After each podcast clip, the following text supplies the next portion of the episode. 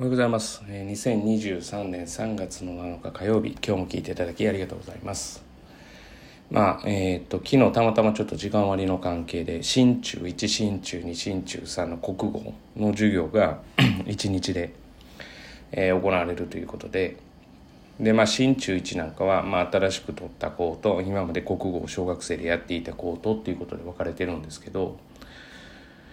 やっぱり小学生からやっている時、えーこの方がまあしかも真面目にやっていれば着眼点に関してはまあしっかりしてるなっていうのがあってやっぱり小学校から習うっていうことに国語に関しても、えー意味があるなっていうふうに思ったんですよね。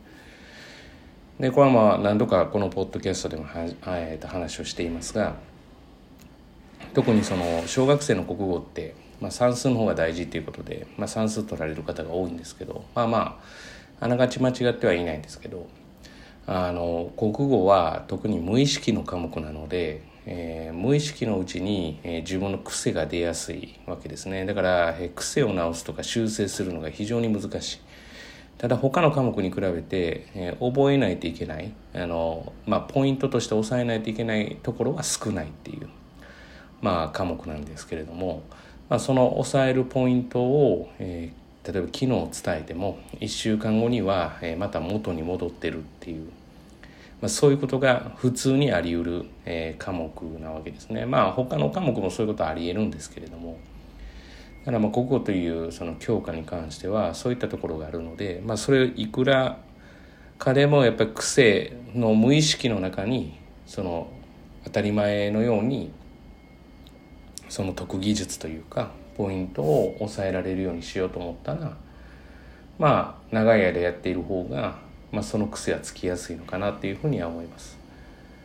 まあだから自分で思考してやるっていうことにまあまあ問題はないんですけれども自分で思考してるとそれが無意識なのでだから悪い癖が出ていると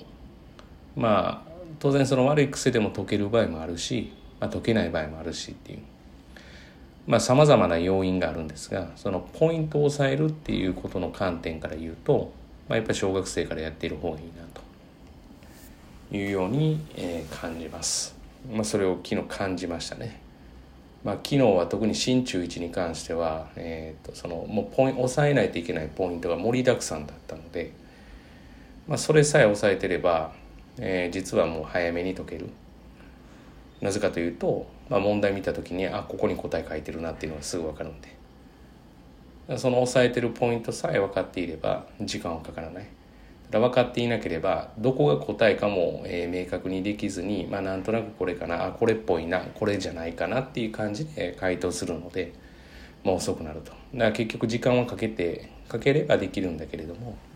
まあ、時間をかけないとできないということもあり得るということですね。まあそういったことでぜひぜひ、えー小学生からの国語をえ検討していただければなというふうに思います。まあ、全ての教科につながると言っても過言ではないぐらい